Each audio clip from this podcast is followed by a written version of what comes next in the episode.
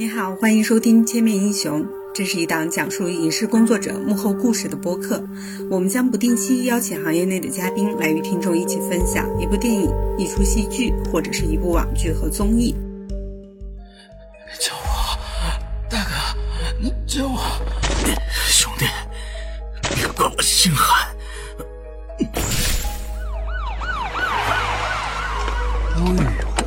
哥们下手挺黑呀！哎，怎么你们刑警大队都来了？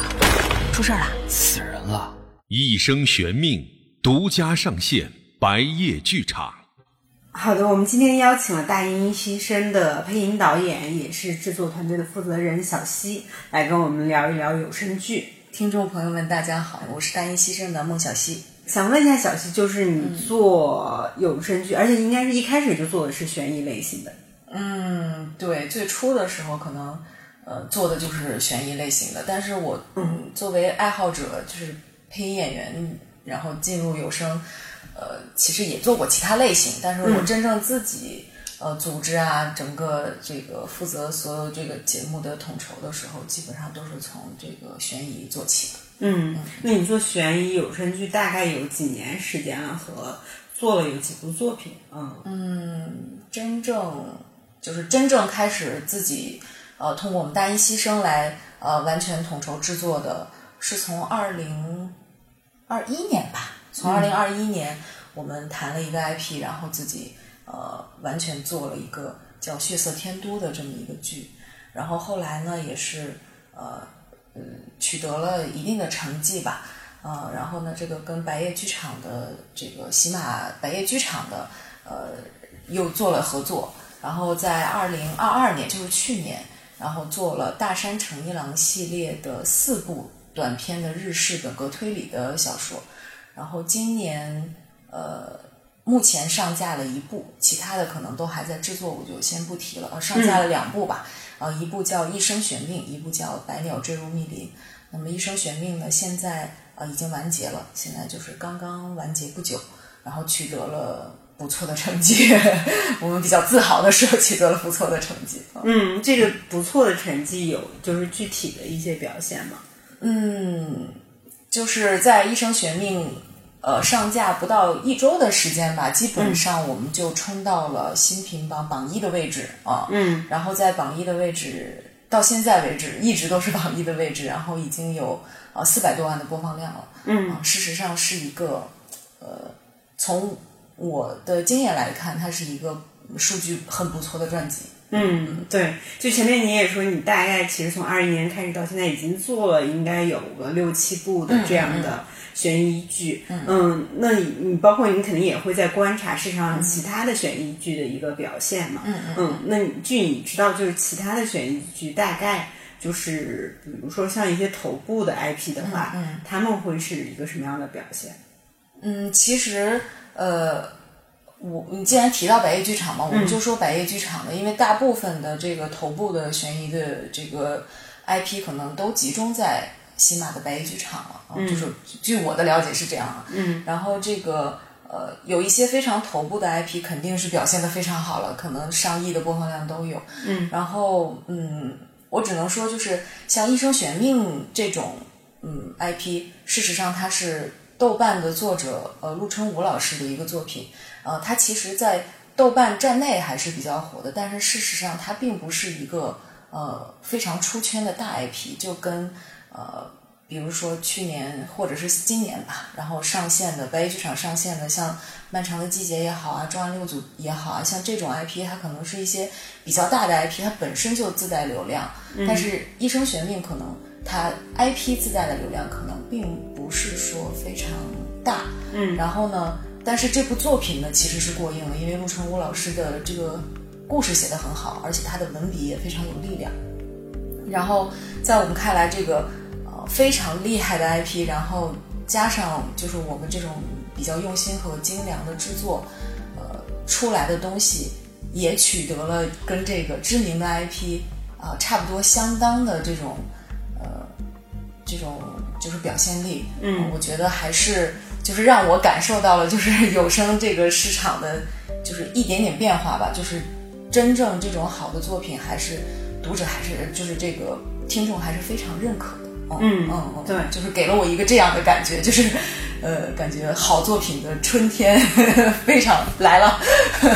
对，非常对你刚才也说到了，就是除了这一点变化之外，这两年做悬疑类影视剧，还有其他的你感受到的变化吗？嗯，我觉得这两年的变化，它嗯，其实也不是本质的变化，因为我觉得其实市场的整个体量应该都还是在往上走的。嗯，呃，但是嗯，从我的角度来看，感觉就是人们可能对声音的刺激的接受，呃，还是要小于对画面或者是说咱说的视加听的这种形式，呃的刺激的接受度还是要小一点。就是所以，我觉得可能有声市场整个市场比起。呃咱说短视频市场还有长视频市场来讲，还是要小一些。但是，嗯，比较欣喜的发现就是，其实有声市场，呃，随着一年又一年，慢慢还是有扩大的，只不过是它的体量目前来讲，还是要比那个视听市场要小一些的。就是要相比于很早很早之前的话，那现在人们的付费意愿，就是对有声作品的付费意愿，肯定是越来越高的，是一个就是嗯呃。就是非常明显的变化，但是这几年的话，其实变化不大，只不过是逐步的在在扩大，就是给我是这个感觉。嗯，刚刚提到就是《一生选命》这个，嗯，据了解，是不是在你们他的有声剧播出之后，好像他的 IP 也被影视方有买走，是吗？嗯，据我了解，可能是已经嗯，就是被影视就是被影视公司买走了。嗯嗯，那相当于其实你们这个也是对于他的一个内容的，也算是一个提前的放大，就是通过有声剧这样的形式。嗯，对于对对于这个 IP 来讲，就是对于有声剧，你想它现在的体量已经是就是听听众就是播次肯定是四百万次以上了嘛。那对于这个 IP 来讲，肯定是一个好事儿，就肯定是对这个 IP 就是有了一定的破圈，因为它不仅是以前的读者来听了，然后以前没有看过这个小说的人，可能嗯，因为看小说有的时候可能这个占用双手和这个眼睛啊，嗯，就是现在通过听的方式也认识了这部作品，那肯定是对这部 IP 是有好处的啊。但是这个呃 IP 就是能被影视公司就是发现，然后就是买走要改编这个影视剧，那肯定是因为这个 IP 本身它是非常过硬的。哦，嗯，真的是我们在整个制作的过程中，就是一直在感叹这个事情。嗯呃，就是觉得陆春武老师写的太好了，故事也好，文笔也好。嗯嗯，对，他的故事的好，就是我们回来提说这部剧啊，他的故事的好，嗯，怎么样去，比如说在你这里怎么去判断他的故事的好，或者说你也可以听给听众讲讲他到底就是简单来讲的话，讲一个什么样的故事，为什么这么吸引你？嗯嗯，他的故事呢，其实嗯，怎么说呢？一个是它这个结构上是很清晰的，就是在我还没有做剧本之前，我肯定是要先看一遍这本书的。就是看完了之后，给我的感觉就是直击我的就是内心的那种感觉，因为呃，陆春武老师在呃这个总结读者感受上，就是非常非常嗯老道，就是就是当我这么想的时候，他寥寥数笔就一下就把我心里想的那个就说出来，然后让我跟他产生了共鸣。那整个故事呢，事实上它并不是一个就是很轻松的故事啊，事实上它是一个相对来说，在我看来比较残酷和沉重的故事吧。嗯嗯，它主要讲述了几个底层生活的，就是社会底在社会底层挣扎着生活的人，为了活下去相互厮杀的这么一个故事。因为这个，因为有很多这个没有听或者是看这本书的人，我就先不剧透了。但是就是说，这个主要的故事线可能，呃，就是这么一个故事的基调，就是。呃，看完这本书之后，就会让我感受到，嗯，就像陆春武老师这个书的后记里说的那样，就是，呃，我们太幸运了，真的，我们就是呃，能够每天为了咱们比较繁繁杂的生活上的细节发愁，其实都是幸运的，就是给了我一种这种感觉，而且给了。大家一种向上的力量，就是我们要好好的珍惜我们现在拥有的一切。可能更多的人他们还是嗯没有我们幸运的，他们可能还在挣扎着。啊嗯对，是这种感觉。嗯嗯，那种直击人心的力量其实是很难得的，而且这个故事的反转性也是非常有。嗯对，我是听了前几集啊，我觉得就是这里我们也可以深入的跟听众来分享一下。嗯嗯就是在我作为可能一个普通的听众来讲，我觉得前几集就是，嗯，其实他的人物还是很有特点的。比如说这个倪向东出现的这个人物，他其实很能勾住我，就他前面可能几集就是这个人的，尤其是当。第一次警，他跟警察有一个第一次嗯面对、碰面的时候对碰面，嗯。然后最后才知道哦，他是呃伪装成那个保安，嗯。然后逃走了这里，而且他就是也有很多就是他的一些心理的描写，嗯。就是这个人他应该是不是第一次跟警察打交道了。对。对，嗯。就是你能感觉得出来是这样的，对。所以你他已经把我就是的好奇心啊和这种兴趣就成功的勾起来了，嗯就是嗯这个人他到底身上有什么样的一个故事，他就是嗯能就是跟警察对吧？这么周旋，对。而且就是为什么他在遇到这么难办的时候呃事情的时候，为什么他不报警？这就说明他之前肯定是有故事的。哦。是的是的。所以他后面其实如果有听众朋友感兴趣啊，嗯。如果是想要去听《一生玄命》的话，其实是可以期待一下，就是这个人这个人物后面他的性格会更，就是、嗯其实他一出场性格就已经很饱满和棱角比较分明了，嗯后面可能你会感受到他更多的故事，以及在他身上其实还有好几重反转。对对对，那真的很好奇。对对嗯对嗯对，其实对于做悬疑的有声剧来讲嗯啊，碰到这样的故事、这样的人物来讲，是不是其实可能你就迈出了相当于成功的第一步？嗯对，就是我会觉得非常的难得，嗯。我会觉得哇，这么好的作品，我们一定要就是把所有的精力都投进去，然后一定要让呃让这个故事有更饱满的呈现，因为毕竟声音一体现出来，这个人才事实上就是在我们的眼中或者是心中吧，就活了起来嘛。嗯。所以其实遇到这种，嗯，一个是故事反转性特别好的，然后再一个是它，呃，又有这个深度和教育意义的，再一个就是这个人物形象，每个人物形象都非常饱满嗯的这种作品的时候，我们其实是很珍惜的。现在的影视嘛，很多也会说，呃，你可能第一集或者是前三集非常的重要。嗯，对于有声剧来讲，应该也是这样的吧？就是你你怎么能在可能前面的几集就把听众能抓住？嗯，其实，嗯，怎么说呢？就是从这个编剧的角度上来讲吧，就是影视剧可能它在影视化一部这个作品的时候，它的改编可能会更大一点。嗯但是对于这个多人有声剧来说，嗯，我们还是希望尽尽可能的保留住，就是这个作者自己本身的这个就是这个叙事方式，嗯呃，因为又有旁白啊，然后又有角色，那么我们在这个编剧的角度上来说，更愿意的是把原汁原味儿留下，只把这个呃只做有声化的小小的改编。所以其实前几集留给我们的空间其实并不是很大，就是改编空间其实并不是很很大的。嗯、我们只能说就是在呃，一个是节奏上，就是剪辑节奏，然后再一个呢，就是在这个后期的把握上，就是氛围的营造上、啊，然后以及这个老师们的这个声音老师、CV 老师们的表现上，然后做一些文章，嗯。力争前三集把这个呃听众们留住。但事实上，在做悬疑有声的过程中，这也是我们遇到的难点。事实上，就是一个痛点，就是在这儿，就是有的时候吧，悬疑其实前几集他更愿意，嗯，是抛出问题，或者是。给大家呈现一下现在的现状是什么，所以有的时候他会描写的比较细，它其实是一个铺陈，它不可能上来就就是让大家觉得哇节奏好快，怎么怎么样，他不会的，因为他前面可能就是都是要慢慢的，然后在这个比较快的时代，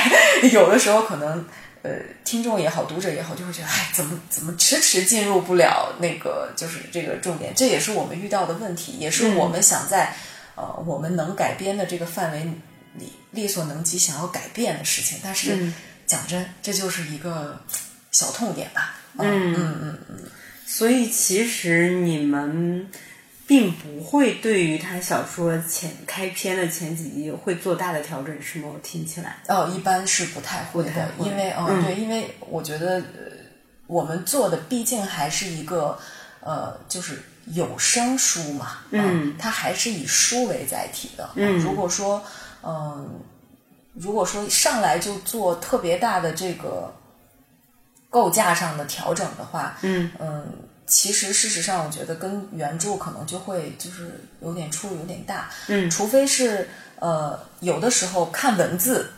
可能不会剧透，嗯但是有声一旦做出来就会剧透。像这种情况下，我们会与版权方沟通，然后做一个。呃嗯比较大的改动，嗯嗯，但是其实这，但是这并不意味着说我们的剧本就就是完全就是哎书上怎么写的我们就怎么来，其实不是这样的，我们还是会就是根据这个呃一个是作者的整个呃这个写作的特点，然后还有他的这个叙事方式，我们怎么更好的呈现那种悬疑感？首先不剧透，然后呢怎么更好的呈现这个叙事节奏？最主要的是让听众不看文字就能听得懂，这个是我们最主要要考虑的事情。嗯嗯嗯，这个是我们剧本细磨的最主要的方向。嗯嗯嗯，就是我吧，就是我们工作室吧。啊、对，是这样。明白。嗯这个其实也已经涉及到，就是嗯，你作为配音导演，他的一个工作的范畴嘛，其实考虑的还蛮多的。嗯，对，就是呃，其实我刚才说的可能，嗯，更多的身份可能是 总统总统筹和就是总的制作和把握的角度上来讲，嗯嗯，因为呃，配音导演可能更多的是对这个就是声音的指导了，嗯，就是因为我们请到的老师也都是很厉害的老师，然后我现在也也也不能说就是呃，就是完全非常嗯。怎么说呢？完全非常自信的去，就是这个在配音方面指导人家。可能我做的更多的工作是一个总统筹和一个总总的总体对这个作品，嗯，方向和这个呃品质上的那个坚持和把把握的这么一块儿吧。大家通常理解的导演啊，他肯定是要做这种整体的风格啊，啊，对，对，包括一个就是你在嗯怎么样去呈现上的一个把关。嗯嗯嗯那你你这里的话，其实，在有声剧来讲，嗯，对于悬疑，它其实会有一些，比如说声音的一些选择嘛，就是什么样的可能声音是适合来做悬疑的？嗯嗯啊我不知道会不会有这样的考量。啊，明白。其实我们，呃，我觉得这个最大的考量还是旁白老师吧。就是，呃，我觉得悬疑剧的制作，就是这个旁白老师的选择上，就是能不能，呃，纯沉浸式的，就是那种沉浸式的，能够让你一听就沉浸进去的那种旁白老师的声音，可能更适合就是悬疑剧嗯的旁白啊。嗯然后角色上，其实，呃，我们还是以就是自然啊，然后以这个就是贴近大家生活为主。你就像《一生悬命》，呃，可能我更考虑的是，因为它是一个就是方言，就是地方特点比较明确的这么一一一本作品。那在这个选择上，可能我在选角上可能就要考虑，那我是不是适当的有方言的呈现，然后这个作品才能更好的就是凸显出来它的原汁原味儿啊。嗯，我们可能在选角上就会往那个方向呃，就是去努力，而不是说这是一个悬疑剧，那我就是。呃，全员我都需要有有一种就是那种，就是让大家一听啊，我们就是悬疑的那种感觉。但事实上，其实我觉得越自然，然后到反转的时候越能打动人，是这种。但是对于旁白老师的要就是这个要求呢，可能是要求就是要更沉浸一点，更有那种代入感，可能会呃让这个听众朋友们更能沉到这个情节里。啊嗯嗯，就是这样。我就问比较小白的问题啊，不，你很专业了，问的已经是小白的问题。就我在听那个旁白的时候，嗯，其实会有两种旁白模式嘛，一种可能那个旁白它就是其中的角色之一，就是我啊们可能第一视角旁白对，我们可能在很多的小说啊，嗯或者是嗯一些影视都会有这样的嘛，他对。可能就是是其中的一个人物，对对对。就常常见什么我讲我爷爷的故事啊，就种以我为主对对对述视角，嗯嗯嗯。然后另外一种，他可能就完全是一个就是跳出来的，跟这个故事整个就没有关系的一个对对旁白对对对，嗯。嗯，其实呃，我们在做书就是有声剧的时候，这两种都会遇到，嗯。嗯，就是嗯，怎么一生玄秘属于是完全跳出的，对吧？对，一生玄秘就是纯旁白视角，就是他旁白并不是一个就是这里面的角色，嗯。呃，他更多的可能，我觉得旁白更多的是与我们听众共鸣的这么一个一、一个感觉，所以他那个呃沉浸感和代入感，其实要求的反而就要更高了，嗯。因为它就是一个嗯完全脱离在这个故事之外的，呃，给观众们描述现在到底是一个什么样的环境啊，嗯。啊然后这个这个事情发生了之后，就是他就会在最合适的时间嗯。说出听众内心的感受，然后这一刻与这个听众产生共鸣，就感觉是这样的一个旁白的视角。我听起来我会觉得这个旁白还比较的冷静，呃，对，就是英超老师的旁白，其实就反正我是很喜欢啊，就是而且那个整个这个四百多万播放量的反馈也是，大家对英超老师的旁白，嗯、都非常的喜欢，嗯。因为旁白如果他又要投入过多的感情的话，有的时候可能，嗯我觉得啊，有的时候可能从方向上可能也会有点喧宾夺主。嗯。他其实更多的是带着听众慢慢走进去，嗯。就是你既又感受到它的存在，你既又感受不到它的存在的时候，就会就是更让听众觉得啊，我完全沉浸进去了。明白哦，他不能抢了主角的他戏。不能太抢，对他不能嗯。太强，因为毕竟他是一个相对冷静的视角，嗯，但是他又必须要求，就是他又必须要求他还要营造氛围，所以嗯其实旁白老师的工作就是是肩上的担子是非常重的，对，然后这个度还挺难把握。对，然后我们就在此感谢英超老师的精彩表现，对。不管你是一个就是配音导演，还是说作为影视的导演，其实你是一个就是包括很把控啊，对各个方面都要让你来做决策、做选择、做判断的一个人。其实是这样的，嗯，对，但是可能从一般的听众或者行业认知来讲啊，大家其实现在对影视的导演认知是比较高的，但是对于有声的作品来讲，其实大家是不是对于配音导演来讲认知并没有那么高？对，我觉得可能大家对配音导演的认知肯定要比影视要低一点，因为嗯。毕竟呃配音导演的曝光度 少一点，对，低一点。嗯然后，然后再一个就是，嗯，确实是配音导演的工作量没，我觉得啊、是没有办法跟影视导演的嗯工作量去去相提并论的。我觉得他们的工作量还是大。嗯啊，配音导演的相对来说工作量要比影视导演的工作量因为毕竟不需要现场场景的调度啊，各种的这种，嗯。就是几组几组的那种配合啊，嗯。对，所以呃其实最多的就还是，嗯、就像我说的啊，前期选角呀，然后再一个是对这个戏路的把握呀，然后、嗯。呃对整个进度的把控呀，以及呃后期就是嗯嗯，作为我来讲，我肯定对后期还是会有一个就是监制一下啊，嗯。就是就是对整体作品的这个这个监制的，啊嗯可能嗯可能配音导演大概的，反正对于我来说，大概的工作就是这样。就当然，我说的是这个有声书，就是有声多人有声剧配音导演的工作。事实上，对于广播剧配音导演以及就是所有的影视剧的后期的配音导演来讲，就他们的工作跟有声书的这个可能又有不同了。制作这样一部有声剧，我看它应该是五十五十多集是吧？哦，《一生玄命》是五十八集，对啊，五十多集的话，这样一个体量，它大概的周期有多长？嗯，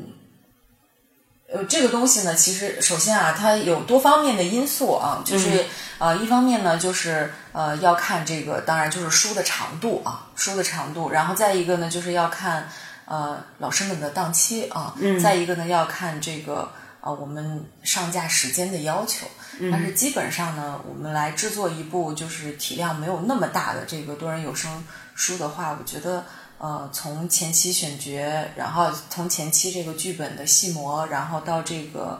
呃这个选角，然后再到录制，再到后期，然后再到上架啊，可能整个的这个制作周期大概两三个月吧。嗯，哦，对，在这个过程中，除了就是前面说到的改编上的一些难点啊，还有没有其他你觉得是在这个过程中对你们来讲是比较难的？呃，我就以《一生悬命》为例吧，嗯啊，就以《一生悬命》为例，就是，嗯，有的时候就像我前面提到的，嗯，有的时候它会有一个制作上的就是矛盾点啊，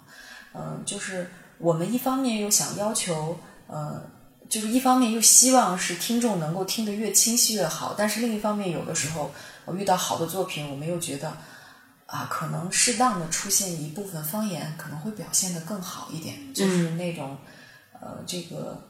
就是这种野生的张力可能会嗯更充足一些。嗯嗯，在这种过程中，我们可能就要取舍，包括这个真正选择了用方言了之后，这个度嗯到底把握在什么程度？因为毕竟它不像这个影视剧，嗯总有画面加持，总有字幕加持，对吧？然后这个有声就是我是纯听的啊，嗯可能我们要考虑的就要更多一点。那么在《一生玄命》这个戏里，最后我们。最终商定的还是觉得像这种，嗯，这么要直面这种残酷的这种这种野生的张力的时候，我们觉得还是加一点方言那种感觉会更好一些。所以我们的难点就在，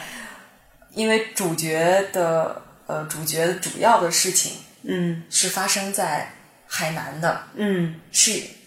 然后这个男主女主。全部都是海南一个小村庄里出来的，嗯，然后呢，他们慢慢慢慢都到了青岛去生活，嗯，哦，所以就是我们在选角的过程中，就是特别是这个女主吴西妹的这个这个配音，我们当时就试了好多，嗯，最后还是选定了一个就是本身就是海南人的这么这个虫子老师，嗯啊，来这个来担任这个吴西妹的配音，嗯。那种原汁原味的，就是那种海南海南普通话一出来之后，我觉得这个我们的决定还是对的。嗯、那么在整个看听众们的反馈上来讲，呃，开头的时候可能有些听众还是会觉得说，哎呀，怎么回事啊？我们好像有一点不习惯啊啊！但是后面慢慢听下来，我觉得大部分听众的反馈还是好的，就觉得是啊，真的是非常自然，然后。只有这种状态才能体现出来，这个人就是令你可怜的地方也好，令你生气的地方也好，就是大家还是代入感会更强一点。嗯，然后直到这个时候，我们心里的石头才落地，说啊，那我们可能这个选对选对这个方向了啊。嗯，也包括这个几个男男 C 位老师也是，嗯，有海南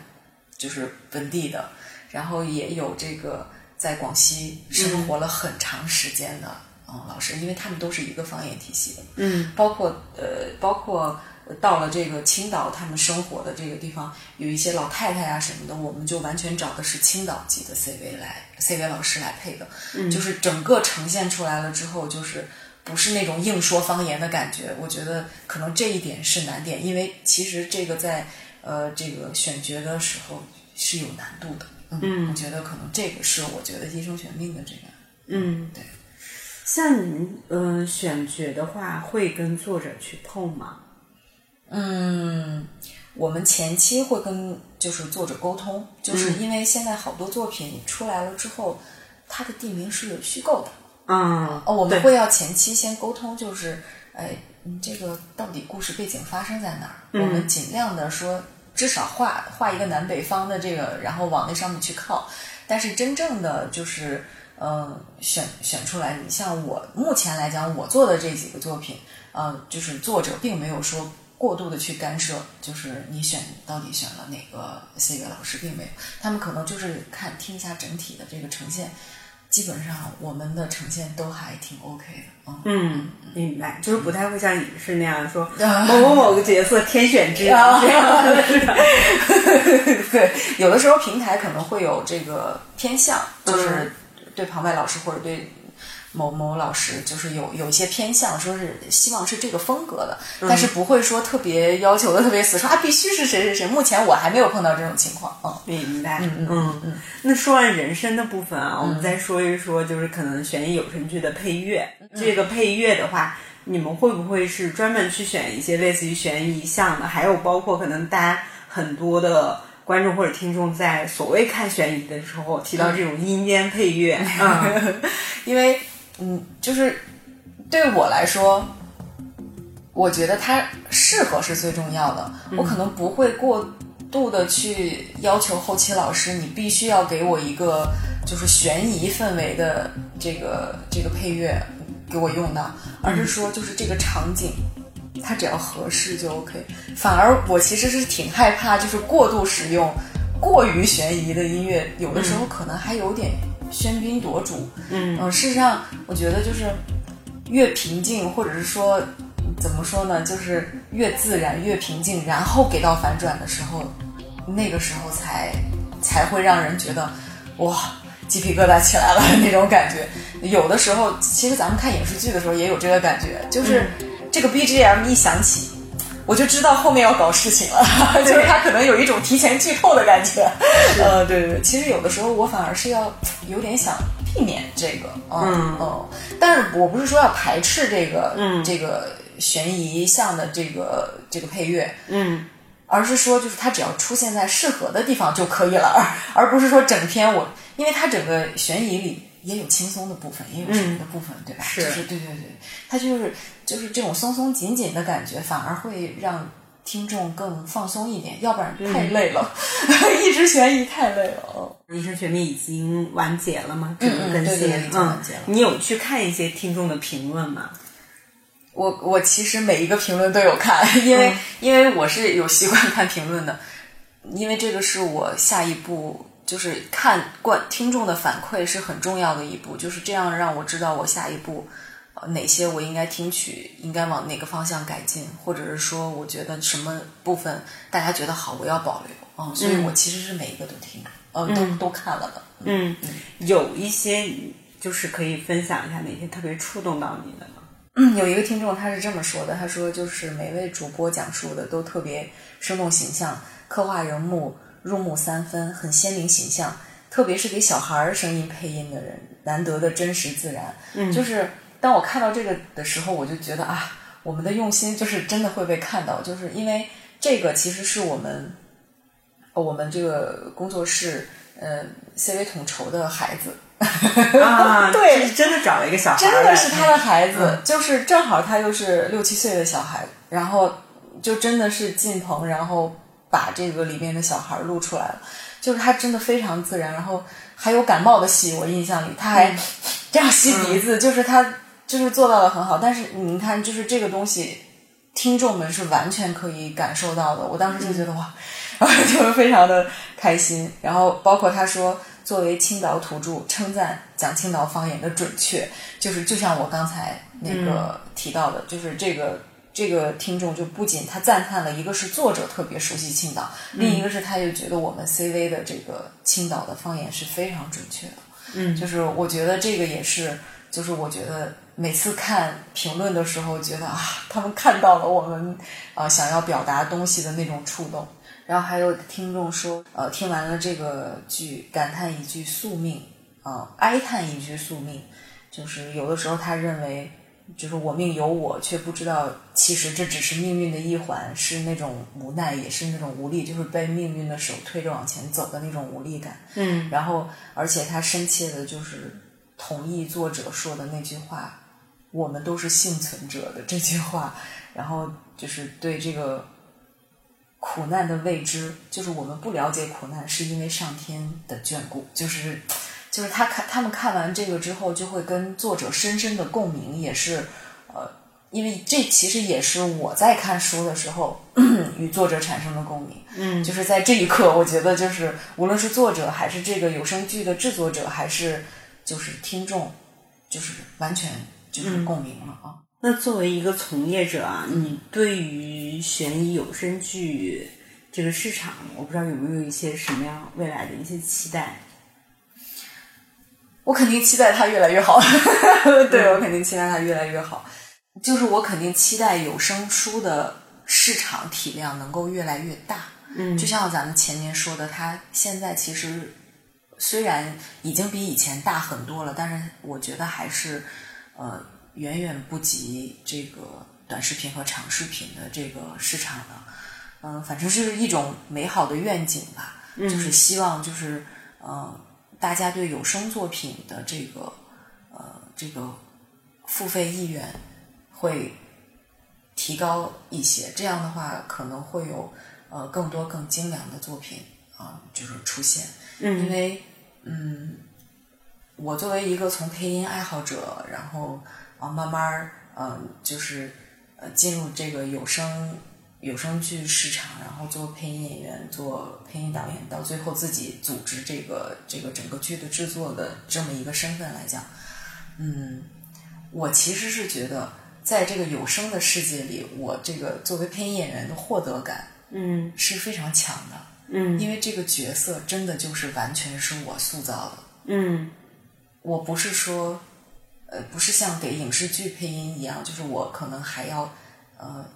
一方面要看这个这个剧本儿，然后另一方面我还要看演员的表演，嗯啊啊，当然我们很多的技巧肯定都是跟这个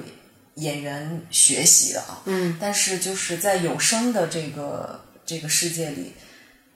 感觉配音演员能发挥的空间可能会更大一点。嗯所以无论是从这个就是配音演员的角度，还是从这个制作方的角度来讲，我们都希望这个有声的这个市场能进一步扩大是最好的。这样的话，嗯、我们的生存空间就更大一点嘛。嗯、然后可能更好的 IP 可能都会想要进来，更多的嗯、更多的 IP 想要进来，然后呃，更多的这个配音演员都会想加入进来，然后更多的制作公司想加入进来，然后这样的话，作品我相信一定会是越来越好。嗯可能它就良性循环了，就是作品越好，然后听的人就会越多，然后作品又更更好，然后听的人会又更多，这样就会良性循环。嗯了解，你刚刚有提到，确实感觉就是在有声的这个作品或者是环境里，它声音可表现的空间会更大，它塑造的空间会更大。那可能最后听众可能也更认这个声音，可能就声音是站在最前台的那个。对，对，它不像影视，可能有演员、有有导演啊，有就是其他的。对，影视嗯更综合一点吧，对它是一个整体的呈现。嗯但是从这个有声的角度上来说，我只能听到声音，可嗯能声音就是人物，那就是需要我们就是配配音演员老师们就要更精准，或者是更嗯，就是那样的。据你的了解啊，现在是就是，呃，我我不清楚在声音的这个市场里面，它是会分得很开，就是说我配影视的我就只配影视，然后我做纯声音的我就只录纯声音，还是说有交叉？嗯有交叉的啊有，老师，对对对，像我们经常接触的老师，那那也都是什么都配，就嗯，比如影视剧啊，男一男二啊，也也都有。然后嗯这个，嗯、这个这个动漫啊，广播剧啊，嗯有声书啊，大家都配啊。嗯就是老师们还是不会说分的那么清的啊。嗯只要作品好，喜欢啊，嗯价格合适，这个老师们还是会就是都想参与的。嗯嗯，你未来有没有想去做一些影视、影视悬疑影视剧的可能声音这一部分啊？啊，如果可以的话，当然是最好。对对嗯对，我们就是大一新生，肯定是也也也是想有这方面的嗯想法和规划啊。如果有机会的话，我们也想往那个方向做尝试。啊、嗯，就是往更综合的更综合的方向。嗯对对对，是。嗯，因为其实，嗯，因为我是个爱好者进的圈嘛，所以我就觉得每一种方式我都想呈现，因为我对这个东西太热爱了，就是所有的声音表现、表演的形式，我都想参与，都想你就是感受一下，嗯嗯，所以。对，确实现在我看到是不是基本上可能头部的悬疑 IP 都会做有声剧。嗯，对，其实我不知道我理解的对不对，但是我我现在就是看这些现象，我我感觉啊，就是好像，呃，有声剧和多就是这种悬疑的多人有声剧和这个悬疑剧，就是影视化的悬疑剧，他们两个反而成了互相借力的一个关系了，就是仿佛是。互相的一个宣宣推的感觉，嗯，就是这个热播剧上了，可能马上这个这个这个有声剧也就跟随着像它的宣发手段一样，也就上了，就是给我这种感觉。啊、嗯对，所以说好的 IP 不等人，可能两边就是同时就马上肯定都要开发了，嗯，嗯，是这样嗯。好的。感谢您收听这一期的节目，我是主播丹磊。如果你想了解更多其他影视作品的幕后故事，欢迎订阅《千面英雄》，并在节目下方留言评论，期待与你们的互动。